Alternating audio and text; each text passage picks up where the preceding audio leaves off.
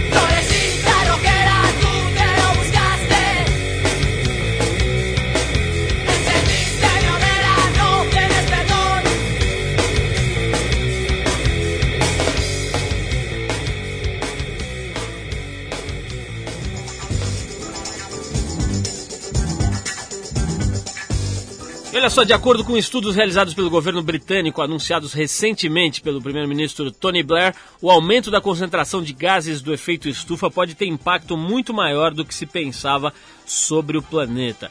Esse estudo confirma a relação entre o aumento da emissão de gases do efeito estufa, o crescimento econômico e industrial e o aumento das temperaturas. Outra parte do estudo destaca o impacto ambiental e social causados por aumento na temperatura média mundial. De acordo com Bill Hare, do Instituto de Pesquisa de Impacto Climático Potsdam, Na Alemanha, uma elevação de um grau eh, na temperatura aumenta os riscos para ecossistemas mais vulneráveis. Já um aumento de 2 graus seria suficiente para, por exemplo, incentivar o deslocamento em larga escala de pessoas do norte da África por causa da desertificação, 2,8 bilhões de pessoas sofrerem com escassez de água, dizimar 97% dos corais de Recife. Você que pega a onda aí sabe o que isso significa, né?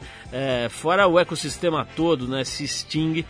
Acabar com todo o gelo no verão ártico, o que causaria a extinção, por exemplo, do urso polar.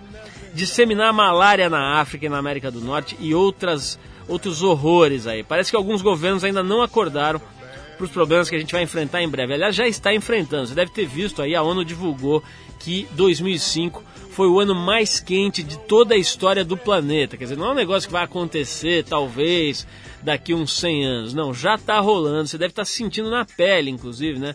O verão aqui no Brasil mesmo, bem mais punk, câncer de pele aumentando. Quer dizer, se ninguém não parar para se dedicar a tratar disso mesmo e achar que o canal é comprar carro e que os índices de crescimento dos países têm que ser medidos pelo aumento do consumo, neguinho vai fritar debaixo do sol e amanhecer igual um, sabe aquele hambúrguer na chapa ali que esturricou?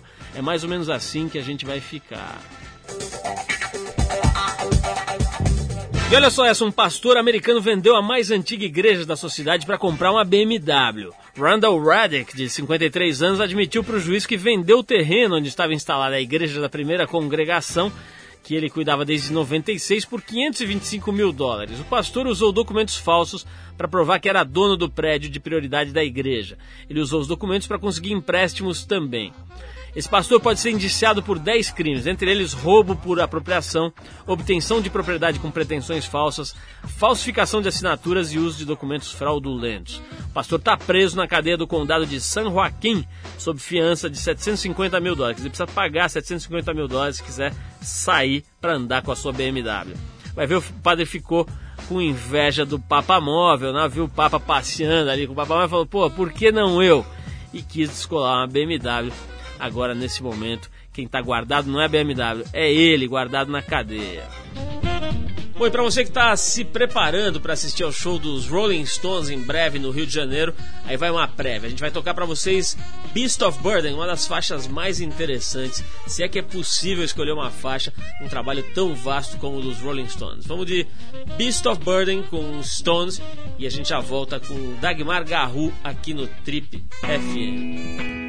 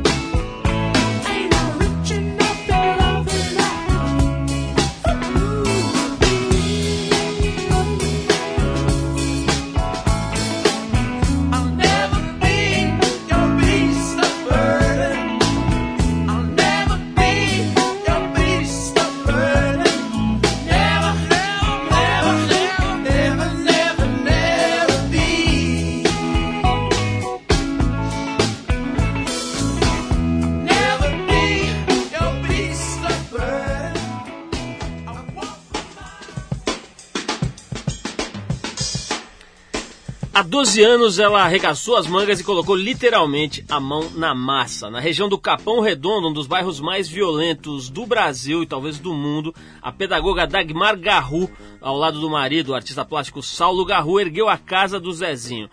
Uma espécie de centro de educação, de diversão e de cultura. Sem perceber, a Dagmar virou a tia Dag, acabou transformando uma comunidade inteira. No começo, a casa do Zezinho reunia apenas 12 meninos. Atualmente, são cerca de 1.500 jovens com idade entre 6 e 21 anos que passam por lá. Outros mil estão na fila tentando entrar. Quem consegue uma vaga tem à disposição 17 oficinas com aulas de música, teatro, informática, de padeiro.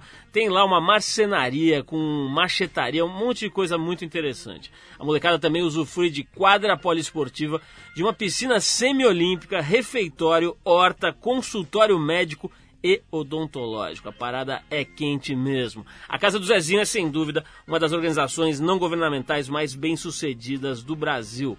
O nome foi inspirado naquela famosa, naquele famoso poema do Carlos Dumont de Andrade, E Agora José.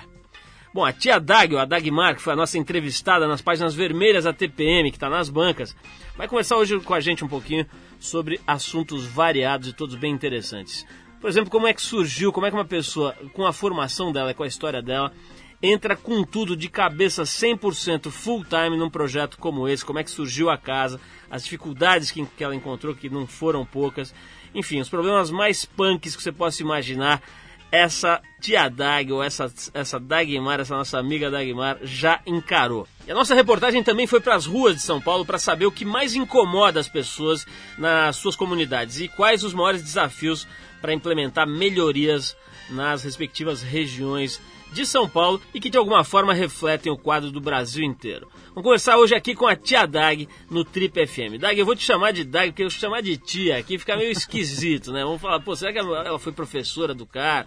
Qual é a história? Dag, é o seguinte, eu falei aqui e tenho visto a repercussão da TPM e a primeira coisa que as pessoas é, ficam de uma certa forma surpresas, ao mesmo tempo admiradas, né, no sentido de admiração, de, de ficar achando legal, e ao mesmo tempo surpresa, assim, como é que uma pessoa que vem de uma formação universitária, que teve acesso à educação, quer dizer, que poderia entrar no mercado de trabalho visando ganhar dinheiro, etc.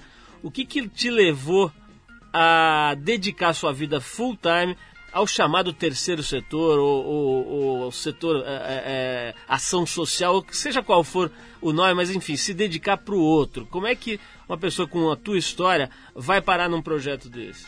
Olha, assim, já na minha história, na família, né? Meu pai é, foi um dos é, que idealizou e fundou a Escola Senai no Brasil. Então, minha mãe, se ela via mendigo na rua, ela punha para dentro de casa, tratava, depois ia achar até uma casa para o mendigo. Então, nós éramos quatro filhas, todas quatro são pedagogas. Então, isso em casa foi super normal. Aí, eu tentei trabalhar, né? Mas eu não consegui porque não me ajustava um pouco, né? Os padrões da época, né? Ditadura, anos 70. E o que eu pensava em formação e educação não era, e não é, até hoje, o que acontece nas escolas. Né? Então eu, eu abri um, uma clínica na minha casa e eu, eu recebia uh, crianças que vinham de um, países que eram refugiados de guerra. Guerra do Líbano na época, Berlim Oriental, uh, Chile, Brasil. E aí no fim minha casa ficou com 15 crianças, né? E eu tenho um filho. Então, nós fomos procurar uma casa onde coubesse todos, né? E essa casa era numa ruinha de terra, super legal, era um lugar ainda que não tinha tanta uh, invasão. Você, você procurou um lugar gostoso na cidade que fosse perto da comunidade Isso, da molecada. da molecada. Sei. Aí nós quando compramos a casa, tudo, né? Aí nós começamos, aí fui morar numa outra casa de aluguel, né? Fui morar em Tapsirica da Serra, num sítio, com meu pai e tal. E aí nós começamos a casazinho. Peguei minha turma anos 70, USP, aí falei, bom, mulherada, era verdade toda aquela bordoada que a gente levou, queria mudar o país, vamos, vamos mudar por educação, né? Com a educação. E elas toparam. Então cada dia ia uma, a gente faltava no trabalho e tal. Cada dia uma dava aula, dava comida, e, enfim, tinha que fazer tudo, limpava para essas duas crianças, né? E começamos o trabalho da casa do Zezinho. Como é que vocês custeavam a coisa toda nessa época? A, do nosso bolso. No nosso bolso. Da sua própria grana. Nessa época é. você estava trabalhando, tinha emprego, tudo? Não, eu nunca consegui trabalhar. você nunca se encaixou Não, em nenhuma... lugar nenhum. É. Eu tinha essa clínica, eu ainda trabalhava com, com essa turma, né? Mas eu estava já percebendo que eu ia debandar ah, mais um pouco, né? Aí começam as questões burocráticas, tem que formatar a casa do Zezinho, tem que virar uma... Ou na época a gente optou por uma associação e tal. E aí nós começamos a, a, a, juridicamente existir, né? Foi em 94 que a gente passa a existir, Casa do Zezinho. Porque aí, assim, você receber uma doação, você tem que ter CNPJ, enfim, né? E aí nós começamos, aí de repente foram chegando. E a propaganda boca a boca no Parque Santo Antônio. Imagino que a coisa seja meio rápida lá. Super rápida. Agora, Dag, você falou, é, é, de uma, me deu gancho agora para fazer uma pergunta que também é outra coisa que intriga muito as pessoas que estão lendo aí a TPM desse mês, hum. que é o seguinte, o medo, né? Quer dizer, você está falando de uma. Outro dia eu vi, parece que, não sei se foi a ONU, alguma entidade mundial que classificou a região da Zona Sul de São Paulo como a mais perigosa do mundo. É. Né? É, você, de repente, vem da USP tal, com todo aquele idealismo e se planta na região mais perigosa do mundo. Quer dizer, a primeira coisa que as pessoas querem saber de você, eu acho, ou uma das primeiras, é o seguinte: e o medo, como é que faz para lidar com a bandidagem que está ali instalada? Quer dizer, claro que a maioria das pessoas ali é, é, certamente é, é, trabalhadora e tudo mais, mas tem os casca-grossa ali, né? Como é que essa, esse povo chegou em você nos, nos primeiros momentos que você se instala ali? E como é que você administra essa relação que precisa existir? Você está ali no meio, né? Ó, eu, só para te dar um exemplo, né? A casa do Zezinho, ela não começa, é, lá onde eu tô, é chamado Triângulo da Morte, tá? Que faz um triângulo. Um lugarzinho meigo, meigo tranquilo. É. Aprazível. É, é o fim de semana do parque do Racionais, é o Parque Santo Antônio. Uhum. Então você pode entender um pouco aonde eu estou, né? Então, o que, que acontece? Muitas da, das minhas crianças, elas são já filhos de ou pais que estão presos, ou pais que já morreram, enfim. Né? Mas eu sinto assim, é, é, quando eu comecei lá, eu fui fazer uma pesquisa primeiro. Eu não cheguei, ó, oh, você, uma ONG, não. A gente foi lá, em casa em casa, a gente está afim, barará. Na nossa pesquisa, a gente descobriu que a maioria, naquela época, não hoje, eram descendentes de nordestino e nortistas. Então nós falamos, ah, vamos fazer cerâmica, porque é um modo de seduzir para a educação. Então eles podem se identificar com a cerâmica. Aí de repente eu fui, eu fui aprender a fazer cerâmica numa fundação japonesa, porque eu não tinha noção de como é que fazia. Aí toda cheia de história, com, com o torno, com umas peças bem diferentes. Um menino vira para mim e fala assim: Tia Dag, minha avó faz isso com casca de coco. Eu falei: vai buscar sua avó, cara, porque eu não consigo fazer com casca de coco. E veio a avó, quebrou o coco e fez. Falei, ah, muito bem, a senhora vai ser a primeira professora da Casazinho. E a senhora vai dar aula, né? E eu vou aprender com a senhora. Ela falou, ah, não posso não, mas por quê? Ah, eu sou analfabeta. Eu falei, não tem problema. Eu alfabetizo a senhora rapidinho e a senhora dá aula para mim. Então nós temos que aprender. Essa filosofia de aprender com o outro. De, troca de conhecimento. E, essa troca de saber foi que nós fomos conquistando e até hoje a bandidagem, os traficantes, os donos, eh, o quarto setor, tá? Hum. Eu chamo de quarto setor, que é economia informal total, respeitam a casa do Zezinho.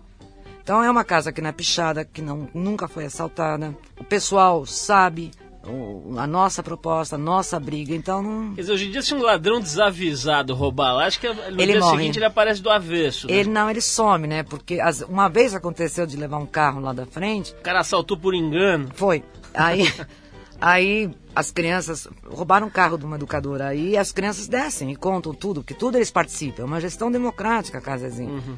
Ah, não deu três horas, o, ca o carro estava lá na frente. Foi alguém desavisado. Ainda lavaram o carro e deram uma revisada, trocaram o óleo. O, Dag, eu vou, eu vou, o delegado fala isso, tia Dag, você é dos manos. Eu falo, não, não é assim não. Vou deixar meu carro lá na porta para ver se um desavisado desse leva. O, o Dag, vou, vamos falar sobre uma coisa que me intrigou muito quando eu te entrevistei aqui para a TPM. Você falou uma coisa que me marcou, eu estou querendo até agora fazer uma reportagem especificamente sobre esse tema você falou o seguinte, olha, a ditadura arrancou do currículo das escolas a arte, né? Isso. As diversas formas de, de, hum, de conhecimento, de expressão uhum. artística. Vou querer falar disso, mas antes a gente vai tocar uma música. É, eu separei uma música aqui de uma, uma menina, ela tem só 25 anos e está conquistando o público com uma voz muito bonita e com composições bem interessantes. Ela chama Céu, ou Maria do Céu, e foge do rótulo da nova e moderna MPB. Para isso, ela evitou as grandes gravadoras e pediu um apoio aí ao Antônio Pinto, que já teve aqui no programa, um músico fenomenal fez a trilha sonora do Cidade de Deus, enfim, um cara bem interessante que está dando uma espécie de guiada na carreira dela no início. Então, para você que não ouviu ainda o disco de estreia da Cel, dessa menina aqui de São Paulo, inclusive já trabalhou de garçonete num restaurante chique aqui de São Paulo, você ouve a Cel agora, a música da Cel, chamada Lenda. E depois do break, a Tia Dag, a Dagmar Garru, vai contar pra gente que história é essa dos militares tirarem a arte das escolas. Vamos lá, céu, e a gente já volta pro inferno. Nós vamos pro céu, depois a gente volta pro inferno, que é a região onde a DAG atua. Vamos lá.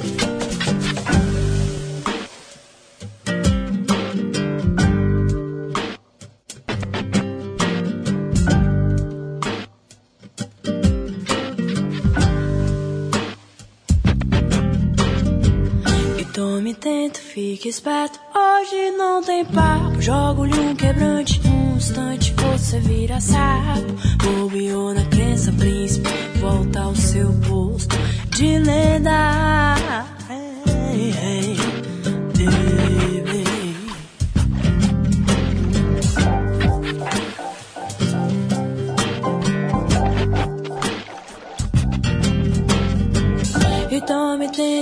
Esperto. Hoje não tem papo. Jogo-lhe um quebrante. Num instante você vira sapo. Bobeou na crença, príncipe. Volta ao seu posto de lenda. Seu nome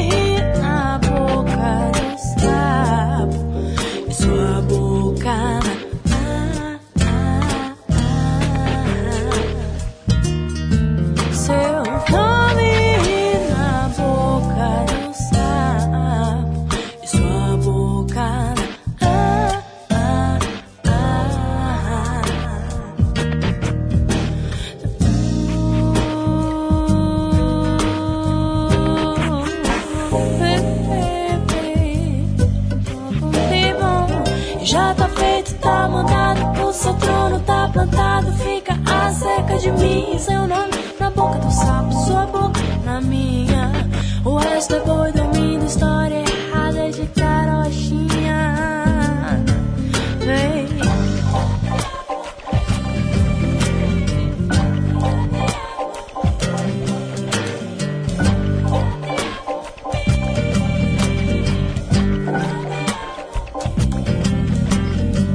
E tome, tento, fique esperto Hoje não tem papo, jogo-lhe um quebrante num instante você vira sapo.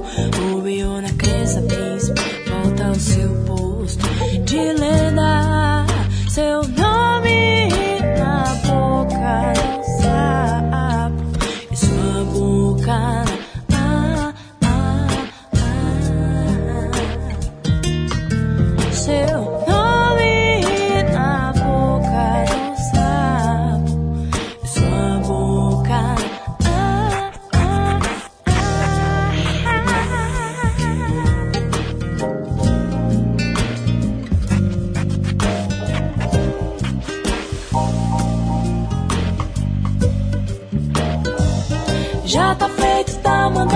seu trono tá plantado, fica a cerca de mim. Seu nome na boca do sapo, sua boca na minha. O resto é boi dormindo, história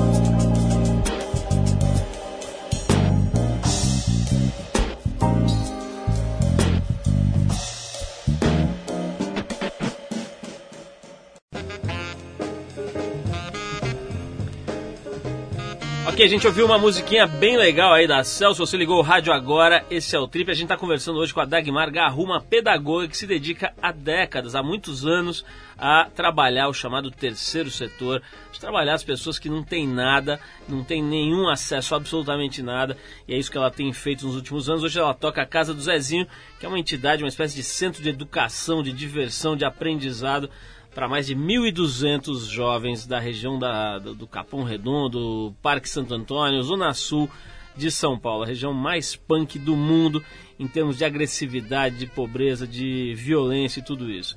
O Daí eu estava falando desse tema que eu achei bastante intrigante, aí a história que você mencionou, quer dizer, você como pedagoga está observando isso mais atentamente.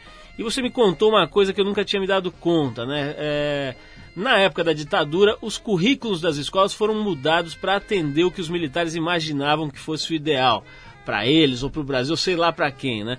E uma das coisas que eles fizeram foi introduzir certas cadeiras, certas matérias na escola, organização social e política do Brasil, moral e cívica e coisas desse tipo e ao mesmo tempo tiraram outras coisas, né? As crianças aprendiam artes plásticas, aprendiam música nas escolas. Fala um pouquinho desse ponto que é realmente intrigante. Acho, acho que pouca gente se deu conta disso é, ao longo dos anos. Eu, é, a primeira coisa que eles fizeram não tirar o quê? O pensamento, né? Então, você pensa através do quê? Você pensa através de filosofia, de arte, de música. Você passa a pensar através desses instrumentos que vão te dando ferramentas para você analisar, ou criticar, ou valorizar, ou desvalorizar, ou buscar sua identidade. Ora, a primeira coisa que o militar fez foi tirar isso. Olha, vocês não vão criticar ninguém. Portanto, que todo mundo que era artista, todo mundo que cantava era exilado, né? E muita gente foi embora. Todo mundo que pensava pelo povo, que, que era um filósofo, um cara que. ou um sociólogo, tirou tudo. Tinha sociologia na, nas escolas. Só que quando acabou a ditadura, continuou na rede de ensino público o mesmo sistema. Agora, sempre eu me, quando me deixam falar ou estou em debate, a primeira coisa que eu coloco. Quer dizer, vamos continuar sem pensar, vamos, deixa eles, os pobrezinhos, coitadinhos, deixa eles quietos, eles não podem ter assim nenhuma informação, nenhuma educação, porque senão eles vão começar a reivindicar, eles vão começar a se mexer, né? Essa é a minha opinião, sempre achei. Então vamos deixar todo mundo assim, Todo mundo conhece uma escola pública, sabe muito bem que o conteúdo hoje não, não representa absolutamente nada. Ele sai de um colegial, não sabe ler e escrever, e não tem. Então, como é que ele vai saber criticar? Então, de repente, ele receber uma cesta básica, ai, que legal. Não, tia Dag, eu, eu escuto mãe assim, olha, eu consegui uma escola lá no Valo Velho. Não, a senhora tem que ter escola aqui, é um direito seu. Não, mas eu ganhei o Vale Transporte. Ai, ganhei, ganhei. Então, Fica essa coisa de clientelismo ainda num povo brasileiro que. Como é que eles estão reagindo? Dessa forma que está todo mundo preocupado. Qual é a reação que eles estão tendo? Eles, eles assaltam, eles sequestram. Eles não estão agora. Esses filhos, que já é, vamos dizer, uma terceira geração de que quando eu comecei, é, cansou. Se você é, falar para eles, olha, você vai ser jardineiro. Né? Quem vai ser jardineiro o quê? Ele fala, minha mãe trabalhou a vida inteira como faxineira, ganha 300 reais. Eu trabalhar no tráfico só para tomar conta de droga, com 10 anos, ele ganha 100 reais por semana. Dag, tem uma coisa que a gente tem tentado, dentro das nossas enormes limitações, alertar, iluminar, eh, eh, jogar luz, que é o fato de que a gente está vivendo já uma guerra civil, mas que essa guerra pode explodir de forma muito mais dramática e violenta a qualquer momento, se as pessoas que têm acesso a grana e poder não perceberem, não dividirem, não distribuírem um pouco isso. Você que está dentro, vamos dizer, do bunker principal de um dos lados dessa guerra aí, eu queria saber qual é a iminência disso acontecer, em que nível de ebulição é uma panela, eu sinto que é uma panela de pressão. Ela está prontinha para estourar e tem uma coisa que é, me preocupa muito, porque estão bem organizados e tem até estatuto, eles têm artigos, eles têm as leis próprias, né? O crime é, é uma grande empresa Exatamente. Muito bem é. administrado, inclusive. E, e, eles são bem e eles fazem direito a coisa, né? Só que assim, mata, o funcionário não trabalhou direito, mata e até logo, não tem seguro saúde, aposentadoria, nada disso. Ninguém Mas, é suspenso. Não, não, não. Mata. Já manda logo subir. Vai lá pro São Luís, eles falam assim, né? Lá, lá eles falam assim, enche a boca de formiga e acabou. São Luís, por que São Luís? Porque é o cemitério de ah, São tá. Luís.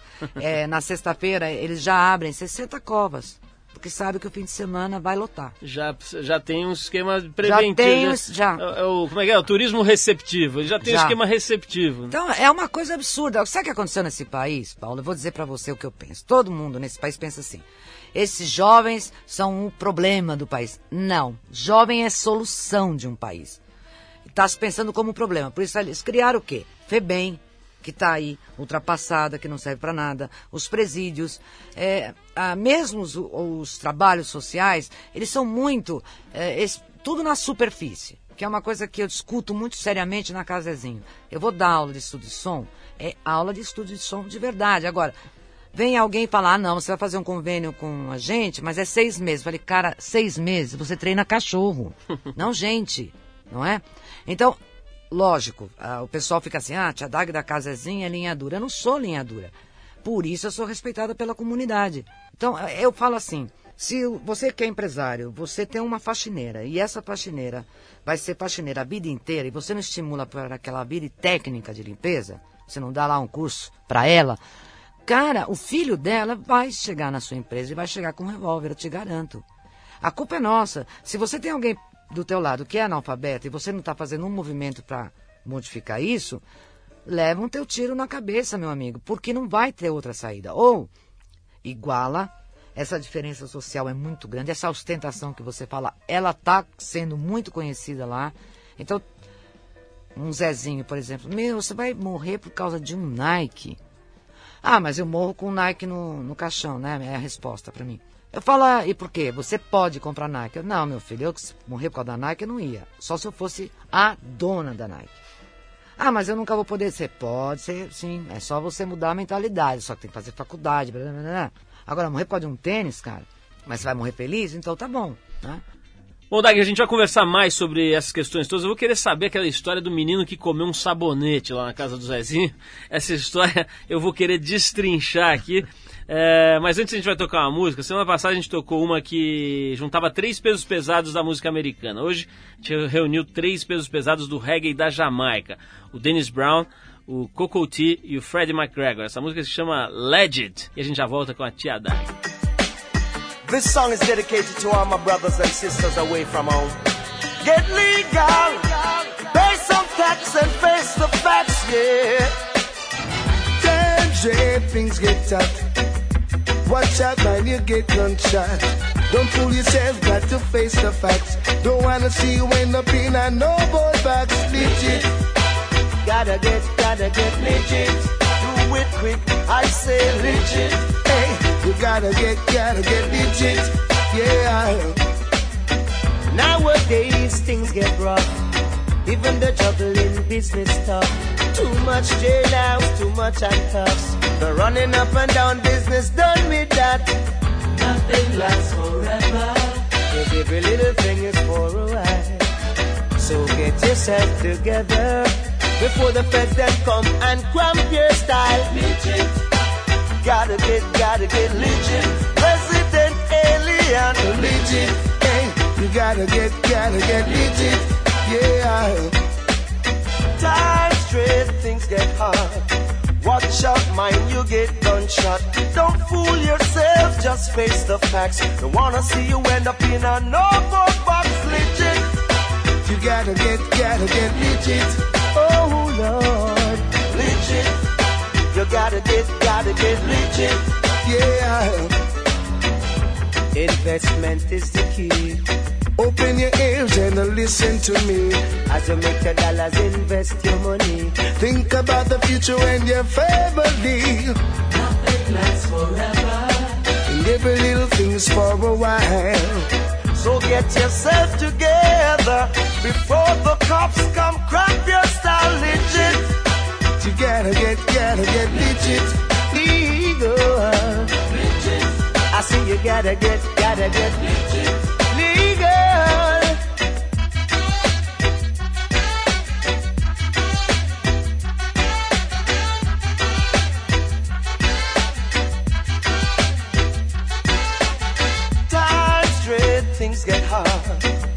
Watch out, man, you get gunshot.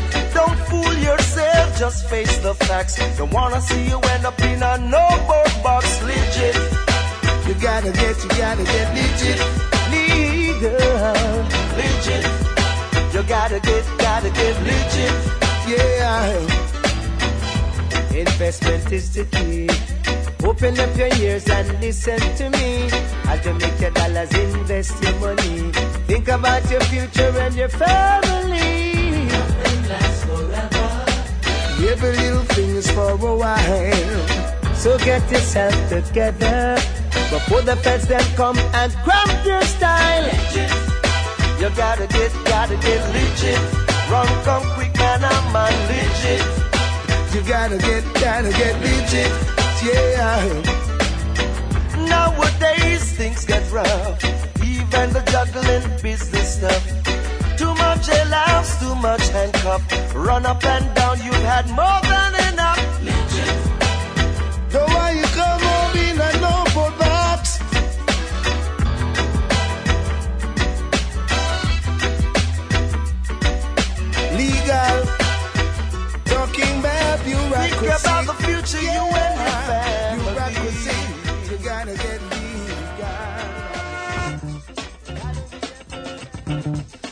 Ok, pessoal, se você ligou o rádio agora, esse é o Trip. A gente está hoje conversando com a pedagoga Dagmar Garru, mais conhecido como, conhecida como Tia Dag, que cuida, fundou e cuida de um projeto maravilhoso chamado Casa do Zezinho, que atende mais de 1.200 jovens educando essa molecada. Agora, Dag, tem uma história, quando eu fui visitar lá a Casa do Zezinho, é, tem uma história genial que é a do moleque que comeu um sabonete, né? Ele recebeu um sabonete que nunca tinha visto, achou coloridinho, redondinho e, É e cheiroso, mandou uma dentada no sabonete. né? Como é, é, é, eu queria puxar no começo, na primeira resposta sua, você falou da questão da, da televisão, né? Quer dizer, como ela alterou a cabeça da molecada, das famílias e tudo mais, gerando o desejo, gerando o desejo de consumir. Né? E de repente você lida lá com, com crianças que mal sabem, é, enfim, é, o, básico, né? De, de, de você se limpar, se Higiene, cuidar de higiene. não tem. Como que, é, como que tá a cabeça da molecada hoje? Quer dizer, de um lado sem informação nenhuma, do outro lado com todo o apelo para consumir. Então, é, você vê que loucura que tá, né? Então é, uma- é um fronte de guerra, né? Todo mundo quer se vestir como a turma da Globo. Do as- Malhação, né? Malhação, todo mundo quer ter a mesma roupa, o mesmo relógio. Bom, enfim. Então, eles, por exemplo, eles perguntam pra mim, Tia Dax, tem problema na perna? Porque eu não uso saia, né? Hum. Só de- sempre de calça jeans. Eu falo, não, não tem. Eu levanto a calça jeans, nado com eles. Olha, não tem problema, mas eu não... Eu não sou Maria vai com as outras, sempre falo isso pra eles, né? Porque eles achavam que você tinha que estar na moda. Eu é tinha, isso? porque eu tô sempre fora da moda, eles falam, né? Tia Dag, você tá sempre por fora, vai estar ótimo, assim que eu vou ser, eu tô sempre muito mais na frente, né? Ô, Dag, a gente foi para as ruas aqui de São Paulo, num bairro que é, dependendo da, da- da perspectiva, bairro de rico ou bairro de classe média, que é bairro de Pinheiros, mas é um bairro onde se trabalha, quer dizer, um bairro onde transita gente que trabalha, e todo mundo sabe que boa parte da, da- da camada trabalhadora em São Paulo, em qualquer cidade grande do Brasil, vive na periferia e trabalha nos bairros Sim. de ricos. Né? Então a gente conseguiu conversar com gente variada para saber o que os aflige em cada, cada um na sua comunidade. Vamos ouvir essa enquete, depois a gente volta para falar um pouquinho sobre consumo. Esse assunto do consumo acho que é fundamental. Vamos ouvir. Eu sou o Cristiano, moro na Rua Bernardo Chaves Cabral, São Paulo. Minha região tem muitas crianças carentes, né? Lá, fizer umas bases comunitárias como, como esporte no final de semana, como teatro, que lá não tem música, eu acho que melhoraria um pouco a criminalidade. A tendência é aumentando se não houver algo para melhorar, né? Porque eu acho que lá é uma comunidade pequena, pobre, eu acho que o governo não dá, não olha para lá, entendeu? Então acho que ela fica esquecida. Renato Florença Viana, Barueri. Olha, eu acredito que tem que ser feito mais biblioteca, mais escolas, mais é, área de lazer. Eu acredito que falta mais comunicação, né? Prefeitura, para que ela organizasse isso, né? Porque às vezes as pessoas elas trabalham, então não tem esse tempo. Mas a prefeitura organizando, é, acredito que pode ser resolvido, né? Fazendo uma carta para as pessoas, né? Rodrigo, Carapicuíba. A primeira coisa para melhorar tem que melhorar os prefeitos, né? Deputado, vereador. O pessoal rouba demais, né? Melhorou isso aí, melhorou o Carapicuíba. Bom, Dag, deu pra você perceber aí pela enquete, né? Quer dizer, acho que tem duas coisas que ficam muito claras. Uma que já as pessoas já associam, até pessoas mais simples, associam a ideia de educação e de melhoria com a ideia de cultura de verdade, né? Quer dizer, o cara fala em biblioteca, em música, em esporte, É né? aquilo que eu te falei, né? Agora, por outro lado, tem uma coisa também que parece que, que isso é, é 100% associado ao poder público, quer dizer, é, é tudo colocado na- nas costas do poder público. Eu tenho visto gente boa é, é, é, que estuda o terceiro setor, ou a, a questão da responsabilidade social há muito tempo, do, defendendo as duas vertentes, né? Uma que diz que realmente é função do Estado e que a energia devia ser colocada para pressionar o Estado, e a outra dizendo que não, que não é só a função do Estado, que as pessoas têm que fazer a sua parte, etc. Bom, você acho que não precisa nem perguntar, quer dizer, você dedicou a tua vida inteira a isso, quer dizer, largou as outras coisas, as questões mais pessoais, de interesse pessoal, em função do outro. Mas como é que você acha que está dividida essa responsabilidade? Quer dizer... Ah, Para mim, a responsabilidade é o seguinte: ela é responsabilidade do ser humano, seja ele poder público ou iniciativa privada. Se você faz parte do mundo, você faz parte da família humana. Esse é o meu pensamento. Então, tanto o governo quanto iniciativa privada tem que fazer parte também. Tem que todo mundo trabalhar para uma coisa que queira, queira que fica melhor. Mas democraticamente, não com imposições, não chegando com. Que nem eh, na, na, nessa pesquisa eles falam, ah, o governo tem que fazer, né? Mas o que, que acontece? Já são 400 anos que o governo faz. Faz o quê? Chega em época de eleição, dá a cesta básica, quando muda tudo, acontece de construir milhares de coisas, quer dizer, o clientelismo, ou nem vou falar o, corona, do, do, do coronel, né? Mas eu estou falando do cliente, né? Então, assim, eles mesmos já sabem, quando começa ano de eleição, que eles vão ganhar mochila, que eles vão ganhar caderno, que vão não sei o quê. Isso anestesia o pensar. Volto a falar. Se as escolas dessem realmente um, um conteúdo em que eles vão para a rua, em que eles analisem, critiquem, avaliem. Na casa do Zezinho, por exemplo, na reunião de pais, a primeira pergunta é sempre assim: em quem você votou? Para vereador, deputado, Paraná. Então, qual é a queixa que você tem? Então, vamos acionar aqui, eu tenho um laboratório de informática. E essa mãe vai escrever para o vereador dela: olha, o posto de saúde faz um mês que não tem remédio. Por quê? E aí sim, a sociedade, o poder público e mais esse, esse pessoal que está acostumado assim a, a, ganhar cesta básica, um vale família, um bolsa escola, um bolsa aquilo, mas eles querem ter também eh, os direitos como todo mundo tem. E os que não entram nessa vão para o tráfico. Daí tem uma outra pergunta também que, que as pessoas têm se feito aí, por aí. O que, que você, é, como uma pessoa que já está mergulhada nesse, nesse assunto há anos, o que, que você diz para um sujeito, quer dizer, um cidadão que tem uma energia, tem uma disposição de ajudar? Primeiro, ele vai, vai conhecer as ONGs, as que já estão aí, que já provaram o seu trabalho, já provaram o seu valor. Eu, no começo, eu tinha muita dificuldade com a administração de tudo, que era projeto. Pra... Eu tive que fazer dois anos de administração na GV, porque eu não entendia nada e via que estava sendo enganado, porque nem leis para o terceiro setor, enfim. Hoje já tem tudo isso. Mas eu diria o seguinte: essa criação de institutos, fazer que o funcionário seja voluntário, é tão ridículo isso. Porque esse cara está trabalhando, ele vai ser voluntário porque está sendo por causa da empresa, não entende nada daquelas crianças e, desculpa, no primeiro PQTP, para não falar né, um português suave aqui, o, a, a psicóloga desmonta.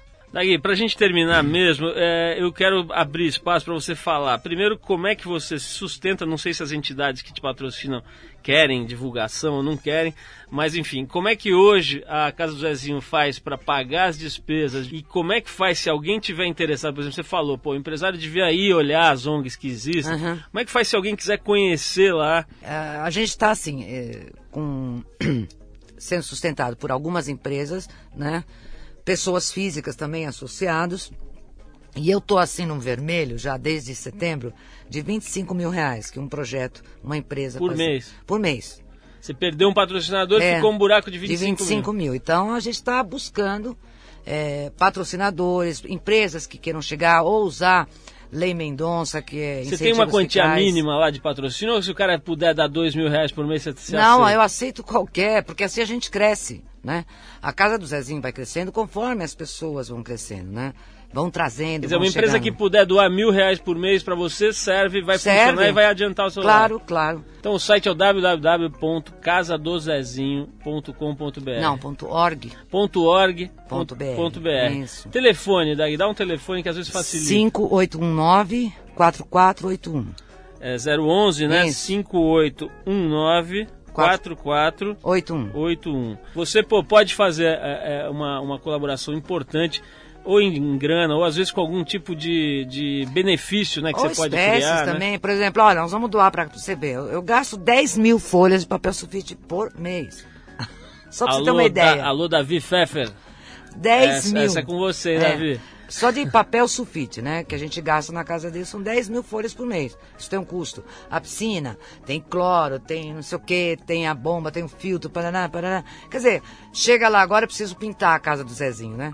Imagina quanto no- de tinta não vai. Alô, né? doutor Souvenir. Isso, a- Essa, essa aí foi indireta foi direta, né? Então, não foi nem indireta, foi direta. Quer dizer, todo mundo pode chegar, né? você. Ô, Dag, É só- olha, ó, parabéns. Eu quero dizer também o seguinte, que se você quiser ver a cara da tia Dag, ver como é que é a casa do Zezinho, ver a turma dela, ver um monte de coisa, vai lá e compra a TPM também. Ajuda nós, né? Não precisa ajudar só a casa do Zezinho.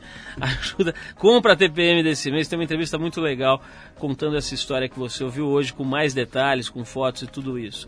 É, Dag, parabéns. Eu já te falei várias vezes o quanto eu admiro o trabalho da Casa do Zezinho e o seu em, em particular, né? Porque eu sei que lá não é só você, tem um monte de gente boa ali é, é, te ajudando, né? É, quero agradecer ao Marcelo Loureiro e ao Ice Blue, né, que mostraram pra gente a casa do Zezinho. Agradecer a eles por terem sido fonte pra gente dar essa notícia, dar essa informação. E quero desejar boa sorte aí pro projeto, pra toda a molecada de lá. Que vá menos gente pro São Luís, né? É, essa é a nossa ideia. E a gente vai tocar uma música então pra encerrar, pra você já entrar aí no clima de fim de semana. A música é o Surfing USA dos Beach Boys e a gente volta com o nosso boletim do fim pra você saber o que tem de interessante rolando aí no fim de semana. Valeu, Dag, obrigado e vamos de Beach